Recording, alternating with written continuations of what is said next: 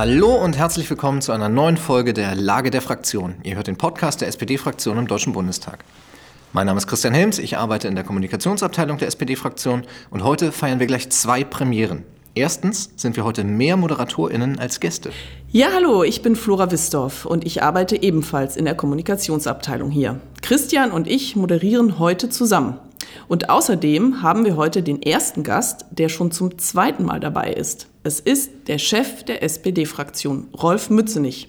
Hallo Rolf. Hallo Flora, hallo Christian. Rolf, die SPD hat die Wahlen gewonnen. Seit gut einer Woche haben wir einen SPD-Kanzler. Und du bist jetzt Chef der größten Fraktion im Bundestag. Wie fühlt sich das an? Das ist ein schönes äh, Gefühl natürlich, äh, wenn man erfolgreich war und man hat auch für diesen Erfolg lange kämpfen müssen. Dann kann man zufrieden sein, insbesondere weil wir sehen, dass wir eine kompetente, eine starke Bundestagsfraktion sind mit 104 neuen Mitgliedern, aber auch mit 102 bekannten Gesichtern.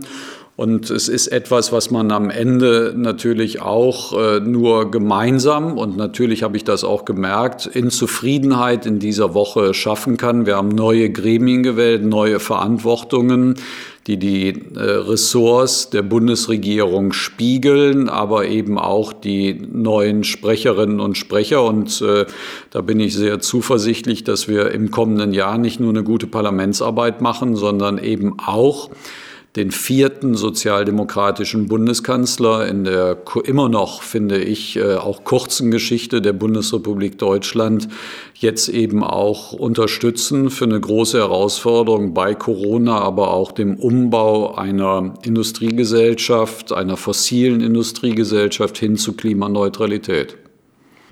Ja, über die Neuaufstellung der Fraktion wollen wir später noch sprechen, aber du hast es eben schon angesprochen, die größte Herausforderung dieser Tage ist wahrscheinlich Corona. Wir haben jetzt auch mit äh, Karl Lauterbach einen SPD-Gesundheitsminister. In anderen Worten, wir sind da jetzt vielleicht noch mehr in Verantwortung als vorher. Sag uns doch bitte mal, wie besiegen wir Corona? Was ist da der Plan? Es ist eine Verantwortung, die nicht ein Einzelner trägt. Das weiß auch der neue Gesundheitsminister Karl Lauterbach. Aber dennoch hatte ich ja auch den Eindruck gehabt, dass viele Menschen gehofft haben, dass er Gesundheitsminister wird. Nicht nur mit der Kompetenz, die er seit zwei Jahren gezeigt hat, äh, um überhaupt Aufklärung zu betreiben, auch äh, letztlich Menschen davon zu überzeugen, was die Gegenmaßnahmen sind. Und jetzt muss er sich natürlich noch stärker in der politischen Arbeit, im politischen Geschäft beweisen. Ich glaube, wir haben äh, eine, einen ganz wichtigen Weg weiterhin, dass wir weiterhin viele Menschen davon überzeugen müssen, dass das Impfen einen gewissen Schutz schaffen kann. Dafür ist natürlich Voraussetzung, dass wir genügend Impfstoff und der ist zumindest zum jetzigen Zeitpunkt wirksam und auch sicher zur Verfügung haben.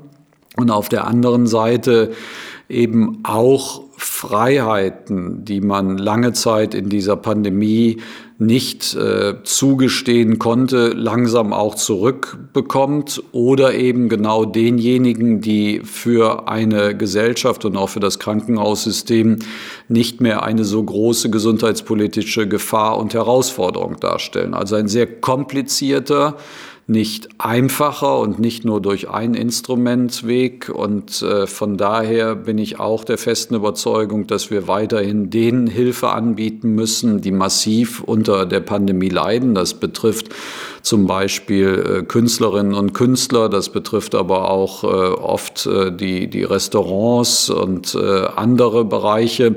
Also von dahin weiterhin eine komplexe Aufgabe, aber die steht am Anfang der Regierungsarbeit und wenn wir erfolgreich sein wollen, dann geht das nur, wenn wir auch gemeinsam mit dem Parlament zusammenarbeiten. Wir nehmen diese Sendung jetzt auf am Freitag, dem 17. Dezember. Das heißt, in einer Woche ist Heiligabend. Und äh, wenn jetzt Omikron schneller ist als das Christkind, Gibt es dann eventuell sogar noch härtere Kontaktbeschränkungen auch für Geimpfte? Ist das vorstellbar? Also es gibt auf jeden Fall einen breiten Instrumentenkasten, der den Ländern und den Kommunen auch regionale Reaktionsmöglichkeiten gibt. Wir haben immer noch in Deutschland eine äh, Überbelegung in bestimmten Regionen, wo ein Zusammenhang zwischen äh, eben einer Impfskepsis und äh, letztlich auch, äh, das muss man auch sehen, von Protesten äh, auch, auch hat und auf der anderen Seite aber natürlich die Herausforderung, das sehen wir zurzeit in Großbritannien, aber auch in Dänemark, dass sich offensichtlich eine Mutation so schnell auch durchsetzt. Heute am 17. Dezember ist nach den mir vorliegenden Daten Omikron noch nicht das Virus, äh, was gegenüber der Delta-Variante die Oberhand gewinnt. Und ob das bis Weihnachten passiert, bezweifeln viele, die sich auch mit solchen Modellrechnungen auskennen. Aber auf der Strecke wird das eine zusätzliche Herausforderung sein. Olaf Scholz äh, sagt ja, äh, es gibt keine roten Linien. Was konkret kann das denn bedeuten? Kann das auch sein, dass es wieder einen Lockdown gibt, im schlimmsten Fall?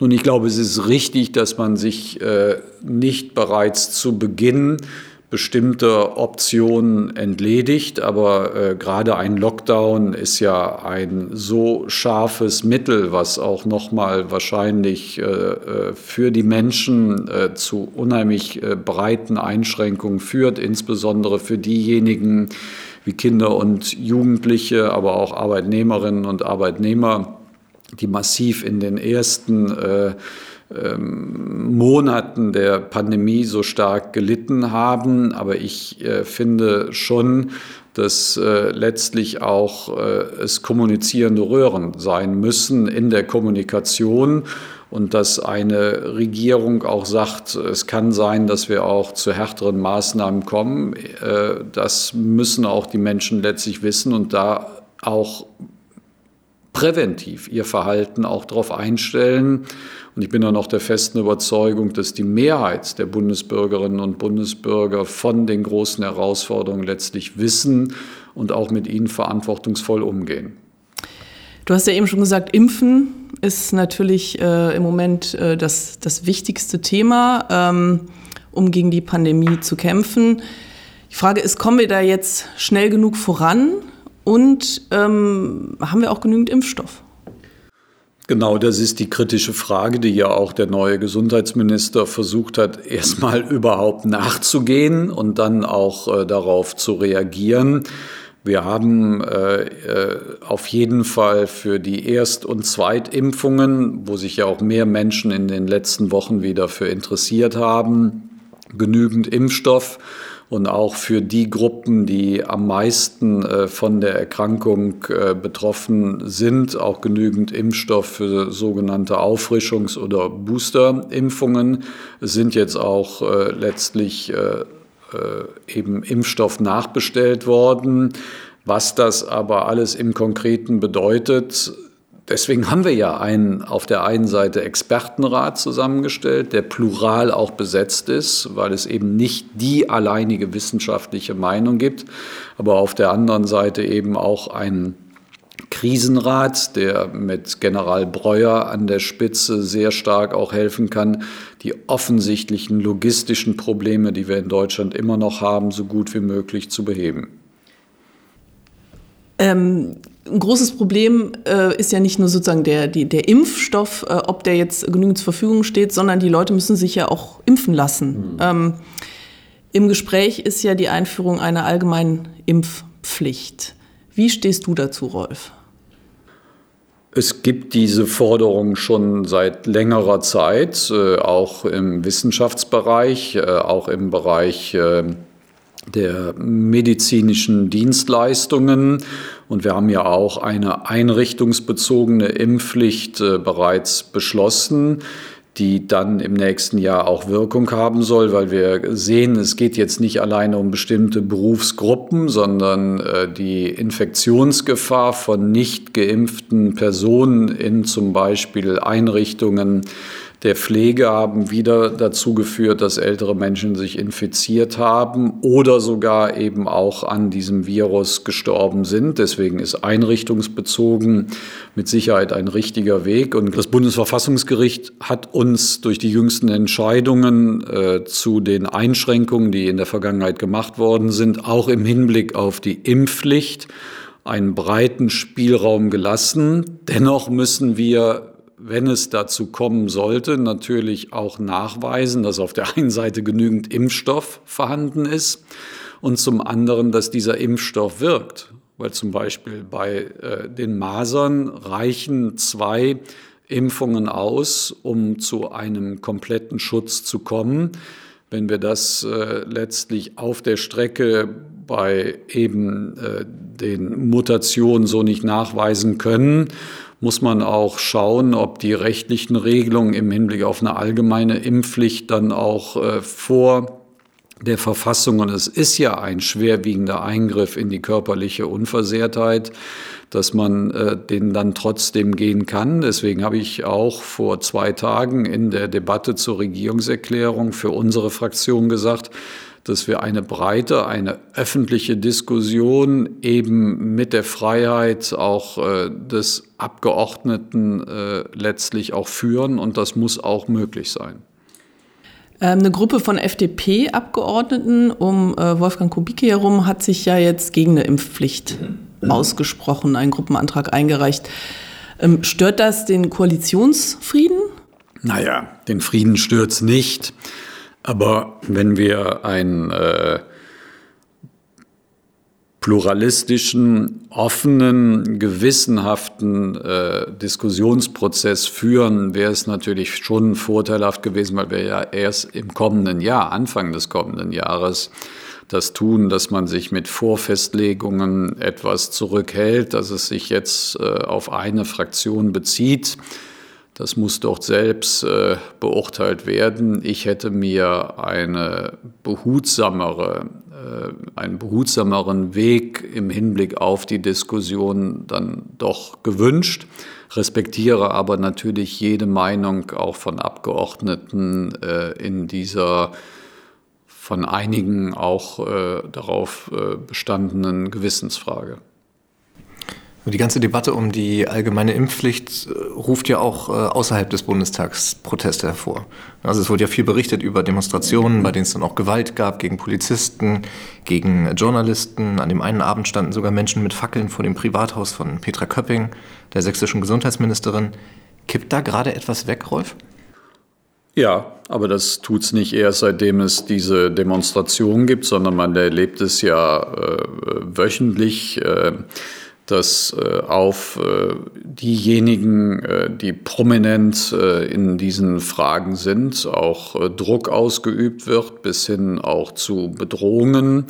Und äh, dennoch sind das jetzt Dinge, die erneut wieder einen Höhepunkt erreicht haben, in dem Fackelzüge, die auch von einem historischen Hintergrund in Deutschland zu einem dramatischen Bild und auch zu großer Verunsicherung führen, natürlich auch gezielt von bestimmten Gruppen dazu genutzt werden. Das sind keine Querdenker, das sind Quertreiber, die Menschen die Vernunft äh, letztlich eben nicht erlauben wollen äh, im Hinblick auf äh, die Möglichkeit, sich impfen zu lassen und auf der anderen Seite auch zu Einschüchterungen bis hin auch vielleicht zu Gewalt äh, kommen wollen. Und das macht schon Sorge und ich glaube, die Sicherheitsbehörden wissen auch um diese Herausforderungen und ich hoffe, dass sie ihnen auch äh, im Rahmen ihrer Möglichkeiten begegnen können. Vielfach wird das jetzt behandelt unter dem Stichwort gespaltene Gesellschaft.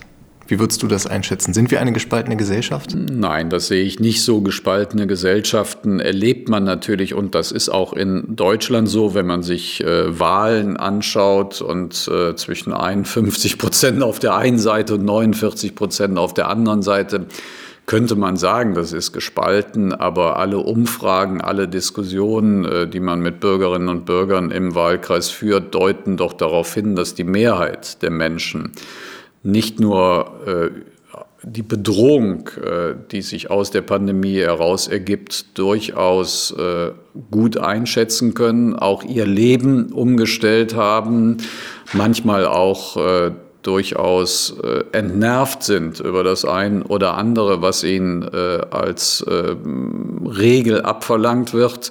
Aber die Mehrheit ist, glaube ich, so solidarisch und auch letztlich um ihr ihre eigene existenzielle Herausforderung äh, bewusst, dass ich sagen kann, das, was mit Fackelzügen und mit anderen Dingen äh, hier in Deutschland zurzeit passiert, ist eine Minderheit. Und ich kann nur sagen, die, die berechtigte Sorgen haben, sollten nicht auf diesen Demonstrationen mitgehen, sondern sollten sich informieren, sollten die Diskussion suchen. Und dafür stehen auch Abgeordnete meiner Fraktion zur Verfügung. Auch wenn es eine Minderheit ist, die sich radikalisiert, ähm, ist es trotzdem Stellt das eine Bedrohung für unsere Demokratie dar und muss, die, muss unser Rechtsstaat da auch aktiv werden? Nein, es, be es bedroht jetzt nicht die Demokratie und wir müssen auch aufpassen äh, mit äh, bestimmten Begrifflichkeiten. Die Demokratie ist letztlich fest verankert. Darin besteht ja auf der einen Seite Meinungsfreiheit, auf der anderen Seite auch die Möglichkeit, sich unterschiedlich zu informieren. Wir haben eine Gewaltenteilung, die Rechtsprechung äh, funktioniert. Äh, es ist ein Parlament, was seinen Aufgaben im Hinblick auf die Gesetzgebung gerecht wird, aber auch die finanziellen Hilfen für Menschen, die in dieser Pandemie existenziell bedroht sind. Alles das funktioniert. Äh, wir sind noch nicht so weit wie zum Beispiel andere Demokratien, wo äh, gewaltbereite äh, Gruppen aufgestachelt von einem ehemaligen amerikanischen Präsidenten zum Beispiel ins Parlament äh, hineingedrängt äh, waren. Und solche Szenen sehe ich zurzeit in Deutschland nicht. Jetzt haben wir ein Wahljahr, das heißt, du warst auch noch mehr als sonst wahrscheinlich im Wahlkreis unterwegs. Ähm, hast du denn da auch mal persönlich ähm, so vor Leuten gestanden, wo du gedacht hast, okay, mit diesem Menschen kann ich jetzt gar nicht mehr rational sprechen? Ist sowas passiert? Ja, aber ich glaube, das ist jedem passiert äh, im Wahlkampf, da wo wir mit Menschen auch zusammentreffen konnten. Ich meine, das find, fand ja auch unter Corona statt. Da war ja nicht so, als wenn wir plötzlich die Hallen füllen konnten, sondern das passierte dann am äh, Wahlstand oder eben auch äh, in der Begegnung äh, auf der Fußgängerzone oder wenn man äh, Möglichkeiten hatte, dann äh, damals in Restaurants oder in Gaststätten zu gehen, das, was man dann äh, mit dem Inhaber besprochen hat oder auch mit zufälligen Gästen, die am Nebentisch saßen. So ist das nicht. Und ich hatte auch ähm, einige Begegnungen, äh, die schon sehr aggressiv im Ton gewesen waren, bis hin auch äh, zu Berührungen. Hast du denn ähm, vielleicht auch in manchen Gesprächen jemanden erreichen können mit deinen Argumenten oder ist das eher schwierig? Das kann ich jetzt nicht äh, nachweislich sagen. Ich weiß, dass, äh, da führe ich ja nicht als Einzelner das Gespräch, dann sind auch äh, Kolleginnen und Kollegen dabei, äh, Helferinnen und Helfer, die ehrenamtlich Wahlkampf führen, die sich dann vielleicht auch in diesen Gesprächen mit beteiligen. Aber ich hatte schon den Eindruck, wenn man relativ ruhig äh, äh, versucht, auch auf bestimmte manchmal auch Unkenntnisse äh, zu reagieren oder auch vielleicht gesagt hat, informieren Sie sich da nochmal oder es gibt ein niedrigschwelliges Angebot, also der Impfbus steht jetzt da und da, dass dann schon auch äh, die ein oder der andere gesagt hat, naja, vielleicht gucke ich mir das dann doch mal an. Dann wollen wir mal wieder ein bisschen zurück zum politischen Alltag kommen. Wir haben jetzt eine ganz neue Konstellation hier auch in Berlin. Und die Frage wäre, inwieweit managt denn die Ampel jetzt die Corona-Krise schon spürbar anders, als es Schwarz-Rot vorher getan hat? Es ist schon so, dass ich es sehr beachtlich empfunden habe, dass bereits während der Koalitionsverhandlungen die sich bildende Regierung von drei Parteien sich äh, nicht nur überlegt hat, wie kann man mit einem Expertenrat, mit einem Krisenrat auf äh, offensichtliche Defizite reagieren, sondern dass sich die Parteien auch neu aufgestellt äh, hatten. Äh, das konnte ja jeder verfolgen oder kann es, wenn er es will, auch noch mal nachlesen. Die FDP und die Grünen waren in der letzten Legislaturperiode sehr skeptisch äh, zur Verlängerung der pandemischen Lage gewesen, die dann eben auch einen breiten Instrumentenkasten angeboten hat, waren aber auch dann weil es ja auch rechtlich äh, stärker verankert werden sollte, bereit mit uns ein Impfschutzgesetz auf den Weg zu bringen, was dann trotzdem den Ländern und den Kommunen genügend Handlungsspielraum äh, äh, einräumt. Und das sind auch Lernprozesse gewesen, die auch uns, meine Fraktion, betrifft, die ja sehr lange auch äh, und im Gegensatz äh, zur heutigen Opposition, nach meiner Kenntnis waren damals 30, 40 Abgeordnete schon der CDU, CSU gegen die Verlängerung der pandemischen Lage gewesen, auch diesen Instrumentenkasten von meiner Fraktion aus äh, bereithalten konnte. Also das sind schon Veränderungen und ich glaube, was sehr gut ist, dass zum Beispiel FDP und Grüne in bestimmte Gruppen hinein kommunizieren können heute, wo vielleicht CDU, CSU und SPD nicht direkt ein hohes Vertrauen haben oder wo die Schwelle vielleicht etwas größer ist. Und das kann natürlich auch helfen. Das heißt, im Vergleich ähm, zur Union läuft es ein bisschen besser, das Krisenmanagement. Es läuft auf jeden Fall strukturierter. Es läuft nicht so aufgeregt. Es läuft auch nicht in äh, täglichen Pressekonferenzen ab und äh, das ist schon mal gut, weil auch das, äh, was offensichtlich einige früher dazu verführt hat, diese Pandemie auch für ihre eigene Reputation zu nutzen, vielleicht sich etwas ähm, auf der einen Seite entzaubert hat aber auf der anderen Seite vielleicht auch die Vernunft in die politische Diskussion etwas stärker zurückgekehrt ist. Das klingt jetzt alles schon, schon sehr kuschelig, wie du es beschreibst, aber es gab ja auch schon den ersten kleineren Disput. Konkret ging es da um die Frage, wo soll die Außenpolitik eigentlich stattfinden, im Kanzleramt oder im Auswärtigen Amt? Kannst du da vielleicht nochmal erklären, was eigentlich das Problem war und wo sie stattfindet? Ob ich das Problem erklären kann, weiß ich nicht. Ich glaube, dass ich die Motive äh, vielleicht äh, erkennen konnte. Äh, ja, in einem Interview mit dem Deutschlandfunk habe ich in einem Satz, als es um die Frage ging, wie sich die deutsche Außenpolitik in den nächsten vier Jahren konstituiert, auf eine Selbstverständlichkeit hingewiesen, indem ich gesagt habe, dass Außenpolitik eben auch im Kanzleramt äh, gemacht wird und äh, dass dann die Grünen sehr äh, harsch reagiert hätten und das bereits mit dem Koch-Kellner-Vergleich äh, dann auch belegen mussten. Das hat mich irritiert, weil wir doch in den Koalitionsverhandlungen eine außenpolitische Linie auf der einen Seite vorgegeben haben, aber auf der anderen Seite doch auch wahrnehmen, Olaf Scholz äh, trifft Präsident Macron, er nimmt am Gipfel von Präsident Biden äh, zu der Allianz der Demokratien teil. Also, äh, dass dann der eine oder andere, weil er vielleicht noch anderes innerhalb seiner Partei vorhat, äh, dies äh, genutzt hat, um auf seine eigene Person nochmal aufmerksam zu machen, das finde ich manchmal etwas komisch, weil, wie gesagt, es war eine Realitätsbeschreibung deutscher Außenpolitik. Ich habe ja auch ein bisschen überrascht ähm, beobachtet, wie sich diese Aufgeregtheit dann über den Tag entwickelt hat. Frage ist, ähm, wie läuft es für dich denn eigentlich weiter? Wenn du morgens so ein Interview gibst, telefonierst du danach dann mit, den Fraktions-, mit der Fraktionsführung der Grünen? Nein, das muss ich nicht, weil ich muss mich da auch nicht rechtfertigen, äh, insbesondere weil es äh, etwas war, was sich in den äh, letzten Jahrzehnten auch herausgebildet hat, dass ein Großteil der Außenpolitik auch im Kanzleramt natürlich äh, erfolgt. Äh, niemand hat sich darüber aufgeregt, äh, dass zum Beispiel Bundeskanzlerin Merkel insbesondere in der letzten Legislaturperiode ja auch zu einer ganz wichtigen Person für die internationale Kommunikation geworden ist. Und ich meine, dass Olaf Scholz auf der, aufgrund eben seiner langjährigen Tätigkeit als Finanzminister über hervorragende internationale Kontakte verfügt, das muss ja jetzt auch nicht gerade schädlich sein. Und das sollte auch jeden dazu äh, letztlich animieren, äh, davon auszugehen, dass diese Koalition außenpolitisch äh, so gut wie möglich sich im Innern abstimmt.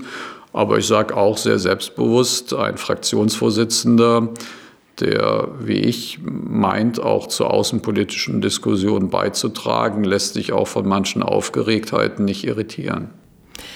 Im Moment äh, sprechen wir außenpolitisch äh, viel über die Ukraine und ähm, zur Lage an der äh, Grenze dort äh, zu Russland. Ähm, sind wir denn da im, im Umgang mit Russland äh, auf einer Linie mit der Außenministerin und den Grünen? Also wir sind bin ich mir ganz sicher, als sozialdemokratische Partei in einer Kontinuität, die wir auch in der letzten Legislaturperiode durch den Außenminister, aber eben auch durch Olaf Scholz, aber auch durch äh, gute äh, Fachkenntnisse von Abgeordneten und Abgeordneten in der letzten Legislaturperiode auch versucht haben. Ich erinnere mich noch gut an meine Rede im Deutschen Bundestag, äh, als es um die Besetzung äh, der Krim gegangen ist. Und auch das habe ich in dieser Woche wiederholt. Russland hat gegen Regeln, hat gegen internationales Recht verstoßen und ist auch bereit, äh, in Ländern eben zu solcher Unsicherheit zu führen, dass sie dies auch als politische Strategie für die eigene Machtpolitik einsetzt. Und das ist auch äh, letztlich ein Zündeln, was man auch so beschreiben muss. Und der Truppenaufmarsch an der ukrainischen Grenze ist nicht nur äh, in der Zahl, sondern auch in der offensichtlich festgestellten Ausrüstung natürlich auch eine Bedrohung für das Nachbarland. Das nimmt die Ukraine auch äh, so wahr und das muss auch die NATO so wahrnehmen. Deswegen ist es auch richtig, Grenzen zu setzen, zumindest zu signalisieren, was passieren würde, wenn Russland noch einen Schritt weiter geht. Aber auf der anderen Seite können Demokratien und sie haben die Freiheit, eben neben dem Grenzen setzen auch Auswege aufzeigen, ob möglicherweise in dieser Spirale, die sich durch den Aufbau von solchen Potenzialen ergibt, es eben auch Auswege vorhanden sind. Und da fand ich es sehr interessant, dass offensichtlich zwischen dem amerikanischen äh, Präsidenten und dem russischen Präsidenten zumindest Übereinstimmung geherrscht hat, in Zukunft wieder über eine europäische Sicherheitsordnung mit Russland zu sprechen, die auch später die Sicherheitsinteressen, die Russland auch eben hat, mit beachtet wird. Und darunter verstehe ich auch eine gute Anknüpfung an eine sozialdemokratische Außenpolitik. Ob sich die Grünen dieser Sichtweise anschließen, müssen sie selbst beantworten. Wir hatten, als wir die Fragen für diesen Podcast besprochen haben, gesagt, äh, wenn wir bei der Außenpolitik sind, nicht zu viele Fragen stellen. Ansonsten haben wir schnell zweieinhalb Stunden Podcast, weil wir wissen, dass das dein Thema ist. Insofern würde ich hier diesen harten Bruch machen und einmal fragen, ähm, du warst jetzt zwei Jahre lang Vorsitzender der kleineren Regierungsfraktion. Was ändert sich denn eigentlich für deinen Job ganz konkret, wenn man jetzt plötzlich in dem Team ist, das auch den Kanzler stellt? Naja, es ist, glaube ich, ohne Kenntnis äh, über äh, bereits äh, eine vergangene Strecke zu haben, noch herausfordernder. Wer mich in den zwei Jahren beobachtet hat, äh, hat schon gesehen, äh, wie äh, kräftezehrend auch schon der Job eines Fraktionsvorsitzenden in einer Regierung, aber der der kleineren Fraktion war. Ich hoffe nicht, dass sich das jetzt noch potenziert. Und äh, von daher würde ich sagen, ich will das verantwortungsvoll machen. Ich äh, habe insbesondere die Aufgabe, die gleiche Augenhöhe zwischen Regierung und meiner Fraktion auch immer wieder zu gewährleisten. Alles das, was äh, in den Ministerien erdacht wird, muss hier durchs Parlament, wenn es um Gesetze geht. Und da will ich auch die große Kompetenz, die wir haben, äh, letztlich auch gegenüber den Ressorts deutlich machen. Auf der anderen Seite ist ein sozialdemokratischer Kanzler natürlich darauf angewiesen, dass er am Ende gerade auch die Unterstützung der größten Regierungspartei hat, aus der er selbst kommt. Und äh, das werde ich und das muss ich auch herstellen. Am Ende kann ich es aber auch immer nur wieder in der konkreten Situation tun und äh, darauf werde ich mich auch gut vorbereiten.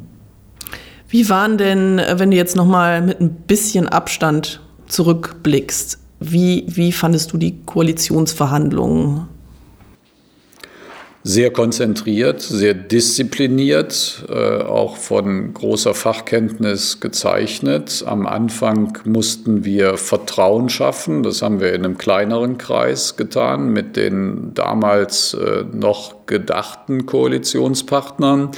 als wir gesagt haben, ja, wir können uns in äh, dann belastbare Gespräche begeben, haben insbesondere in den verschiedenen Arbeitsgruppen, die zu Themenfeldern dann auch äh, letztlich äh, errichtet worden sind, äh, meine Kolleginnen und Kollegen Platz genommen aus den Kommunen, aus den Ländern, aber eben auch aus der Bundestagsfraktion.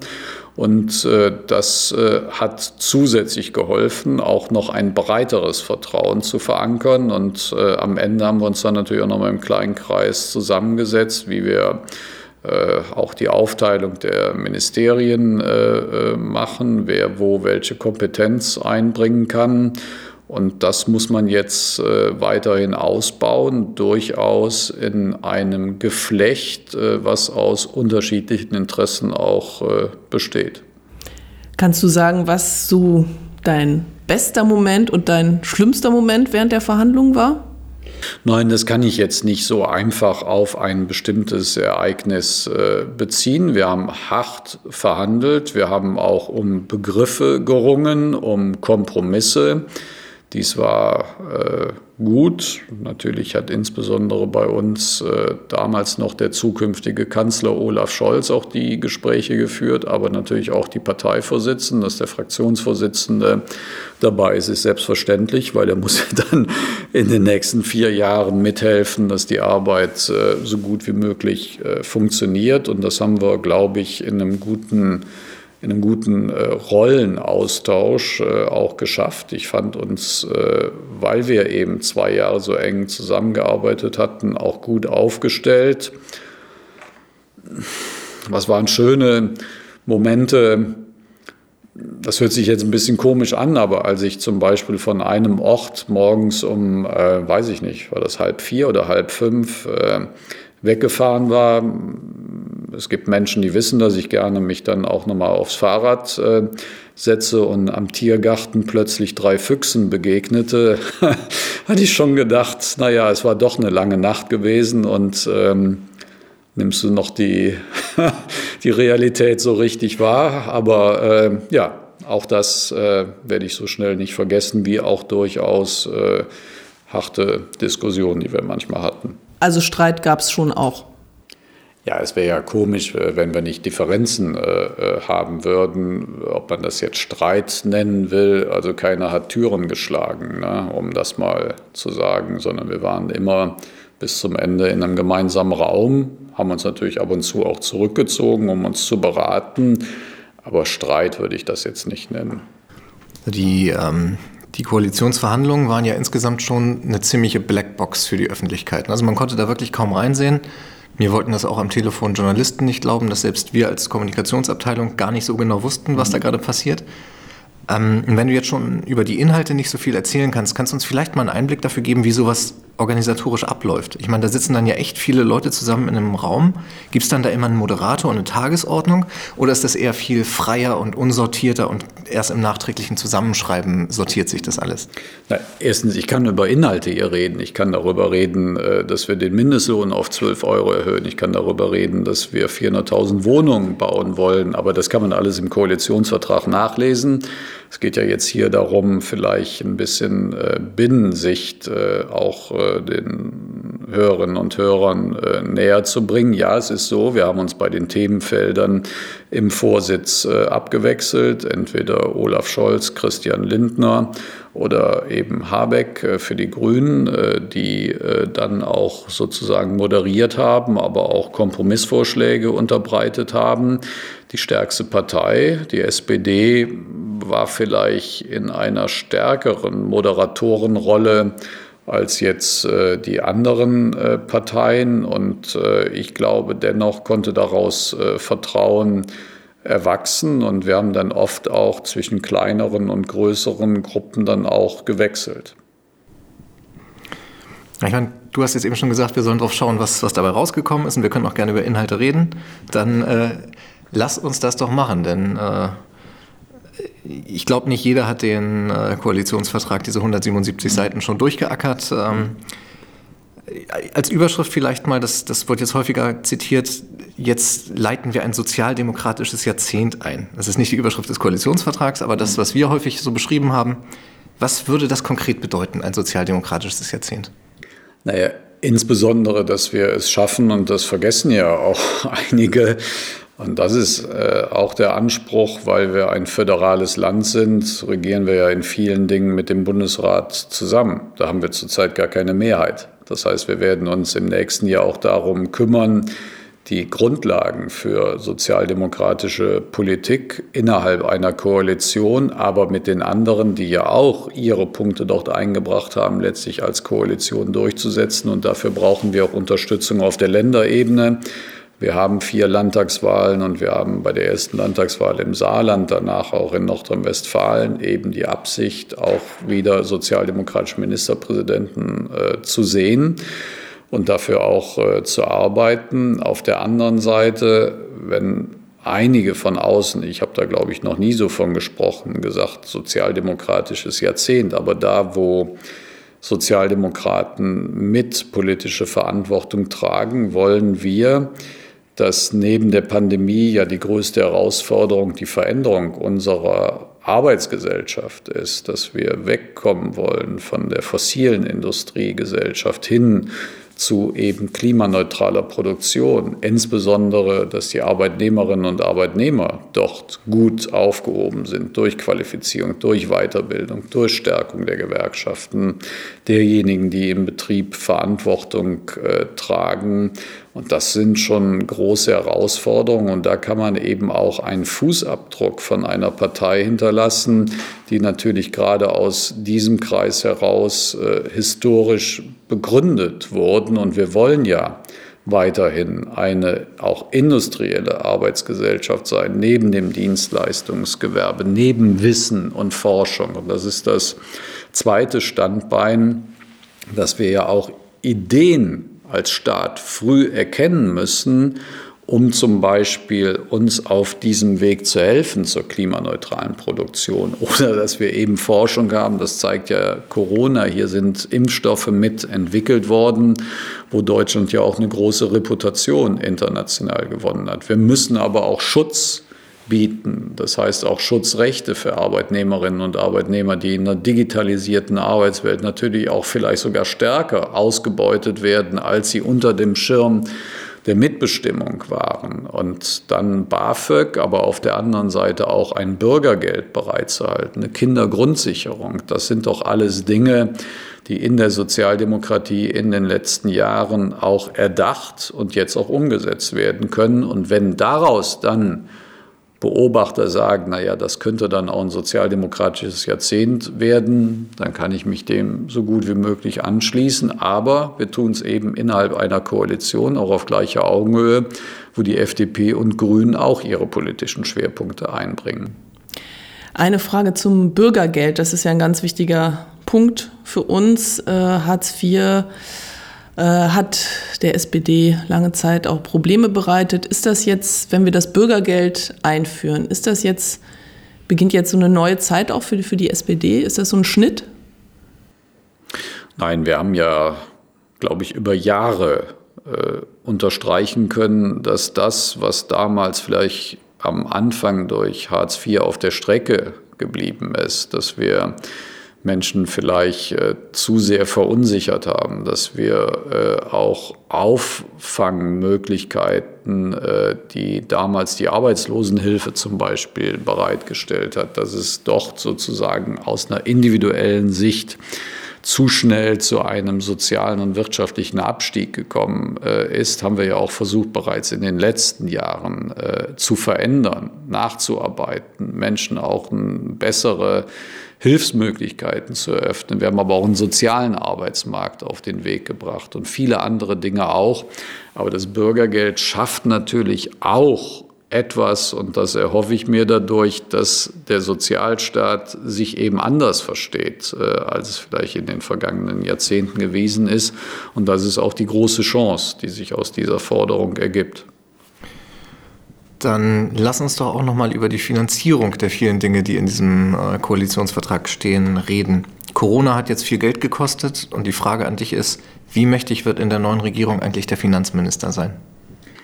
egal in welcher äh, Koalition man ist, der Finanzminister hat ein gehöriges Wort äh, mitzureden. Er stellt nicht nur den Haushalt natürlich in Absprache auch mit den Ressorts auf, sondern er weiß auch um ähm, eine kreative äh, Finanzpolitik, die dann aber auch äh, letztlich nicht am Bundesverfassungsgericht äh, scheitern darf. Und natürlich hat auch hier die FDP in den Koalitionsvertrag ihre Sichtweise mit eingebracht. Wir glauben, dass wir auf der Strecke genügend Mittel bereithalten können weil sich ja auch vielleicht wieder ein Wachstumspfad, ein stärkerer Wachstumspfad ergibt. Das erhöht dann natürlich auch das Steueraufkommen, aber wir sehen dann eben auch möglicherweise in dem Modernisierungsprozess äh, vielleicht auch gerade Möglichkeiten, äh, die eben dann auch äh,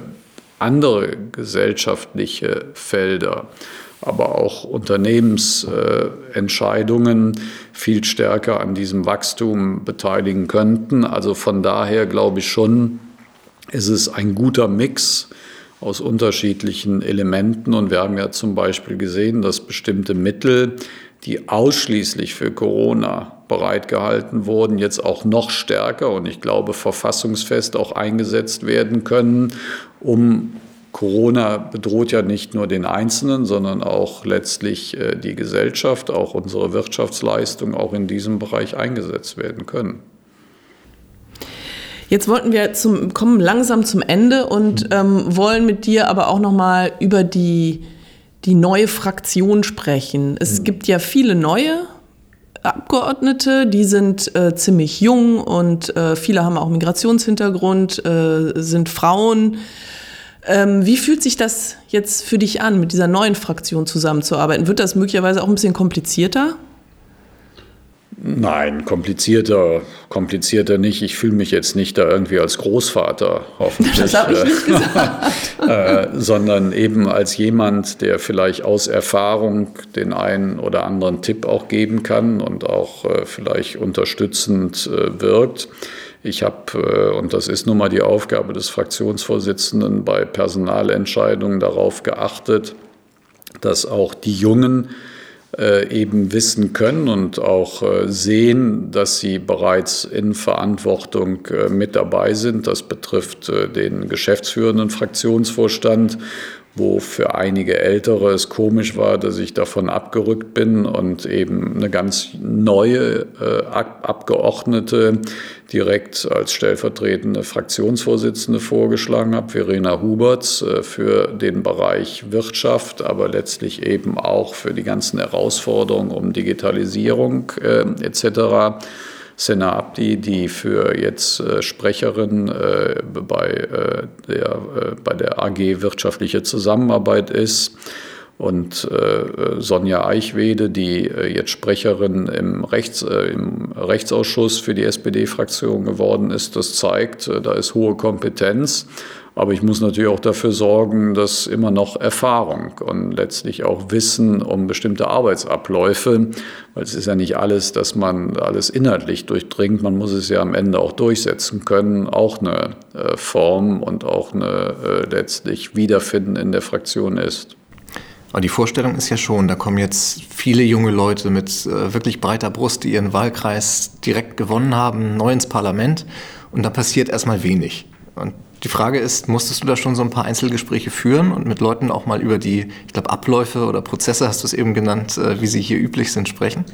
Ja, aber das mache ich äh, auf eine behutsame Art und äh, dennoch äh, in bestimmten Fällen auch deutlich. Äh, was ich gar nicht vertragen kann, ist, äh, dass Kolleginnen und Kollegen sagen, hoppla, jetzt komme ich und äh, ich nehme keine Rücksicht auf das, äh, was auch in den letzten Jahren schon versucht wurde zu verändern. Und äh, was mich am meisten stört in der sozialen Kommunikation, äh, dass äh, viele immer von ich sprechen anstatt von wir. Und äh, da möchte ich schon, äh, dass wir eben auch als Gemeinschaft, äh, als Fraktionsgemeinschaft auftreten. Und am Ende äh, setzt sich nicht der Einzelne durch, äh, sondern nur eben das, was wir gemeinsam auch erarbeitet haben. Und wenn ich das äh, dem einen oder anderen oder der einen oder anderen näher bringen kann und das wird eingesehen, dann bin ich ganz zufrieden. Jetzt hast du schon von diesem Übergang vom Ich zum Wir gesprochen. Äh, vielfach war auch zu lesen von den 49 Jusos, die jetzt als eigener Machtfaktor in der Fraktion plötzlich wahrgenommen werden. Siehst du das auch so? Nein, überhaupt nicht. Jusos sind Jusos, aber Jusos haben auch teilweise unterschiedliche Überzeugungen. Und äh, wenn es stimmt, was ich gehört habe, dass sich einzelne neue, junge, die Jungsozialisten sind, auch auf die vorhandenen politischen Strömungen hier unterschiedlich verteilen, dann will ich nicht sagen, das ist eine homogene äh, Gruppe. Für mich zählt auch nicht jung oder alt äh, nach dem Geschlecht, sondern für mich zählt äh, erstmal inhaltliche Kompetenz, aber auch äh, letztlich äh, anstand. Was hast du dir denn persönlich vorgenommen jetzt für diese neue Legislatur? Bist du wieder Fraktionschef? Willst du irgendwas anders machen? Was, was sind deine, deine wichtigsten Ziele? Nein, ich will weiterhin äh, der Fraktion dienen, sie auch zusammenhalten, will, dass äh, die Talente, die wir haben, auch äh, ein Gesicht in der Öffentlichkeit äh, bekommen und will auf jeden Fall, äh, dass wir eine Regierung, die einen sozialdemokratischen Bundeskanzler hat, erfolgreich sind. Und ich meine, das ist schon Aufgabe genug und äh, da hoffe ich, dass äh, mir die Kraft und auch die Gesundheit äh, bleibt, um das zu erreichen. Ja, hast du irgendwie eine Lehre aus der letzten Legislatur mitgenommen, wo du gesagt hast, nee, das machen wir diesmal mit Sicherheit nicht mehr so? Ja, natürlich ist im Rückblick äh, das insbesondere, was mir auch äh, bei dem einen oder anderen nicht direkt äh, äh als äh, Pluspunkt äh, gegeben worden ist, wenn es um Personalentscheidungen, manchmal auch um inhaltliche Entscheidungen gegangen ist. Ich erinnere eine harte Auseinandersetzung mit den Gewerkschaften, als wir äh, uns klar dafür ausgesprochen hatten, dass wir die E-Mobilität massiv unterstützen. Andere sagten, das muss weiterhin auch beim Verbrennungsmotor der Fall sein, weil die Schadstoffausstoß doch nicht so schlimm ist, dass wir uns da durchgesetzt haben. Das, das war schon etwas, es war ja auch nicht so leicht, äh, das Recovery-Programm für die Europäische Union auch auf den Weg zu bringen, also viele, viele andere Dinge. Von daher äh, sind das auch äh, letztlich äh, schon Fragen, wo ich eine klare Haltung habe, äh, die vielleicht bei dem einen oder anderen direkt nicht so nachvollzogen wurde. Vielleicht hätte man das dann noch äh, ähm, vorsichtiger, noch äh, ähm, erzieherischer auch tun können. Aber am Ende zählt natürlich auch das Ergebnis. Und äh, bei einigen Personalentscheidungen, wo die Fraktion erst unter mm, aus ihrer Sicht äh, Knarren und Murren gefolgt ist, glaube ich dennoch, dass ich richtig gelegen hatte, äh, weil ich glaube schon, dass ein oder andere, was sonst hätte zu einer Verstimmung auch führen können, durch eine Personalentscheidung, die eben aus meiner Sicht sachlich, aber auch personell begründet war, dann doch äh, im Sinne auch äh, unseres Vertrauens und auch des einheitlichen Auftretens nach außen dem gedient hatte, dass ich jetzt in den nächsten Monaten und äh, äh Jahren dann auch äh, möglicherweise Fehler mache. Das muss ich auch heute bereits eingestehen und äh, das hoffe ich, dass ich das so gut wie möglich vermeiden kann. Dann kommen wir auch schon zur Schlussfrage. Die Frage ist, was wird 2022 für ein Jahr? Mir ist klar, dass du keine Glaskugel hast, mhm. aber das ist vielleicht deine Chance, jetzt ganz am Ende nochmal eine aufrüttelnde oder versöhnliche, je nachdem, was du bevorzugst, äh, Weihnachtsbotschaft loszuwerden. Naja, das Jahr 2022 wird davon äh, letztlich eben auch äh, entschieden werden, äh, gelingt es uns aus dieser Pandemie herauszukommen, so gut wie möglich. Dann werden wir uns auf die politischen äh, großen Reformen auch äh, konzentrieren. Und da verspreche ich mir dann schon davon, dass wir auch zeigen können, dass das, was im Koalitionsvertrag ist, Fortschritt wagen, dann nicht nur wagen, sondern auch konkret umsetzen. Und dafür dient das nächste Jahr. Ja, Rolf, jetzt kommen wir wirklich zum Ende. Mhm. Vielen, vielen Dank, dass du dir die Zeit genommen hast, mit uns die Lage der Fraktion zu besprechen. Danke für die Einladung. Gerne. Und wir sagen auch vielen Dank an alle Hörerinnen und Hörer und äh, geben noch einmal die ausdrückliche Empfehlung, abonniert doch diesen Podcast, so bekommt ihr nämlich am besten mit, wenn es eine neue Folge gibt. Bis zum nächsten Mal. Ciao. Tschüss.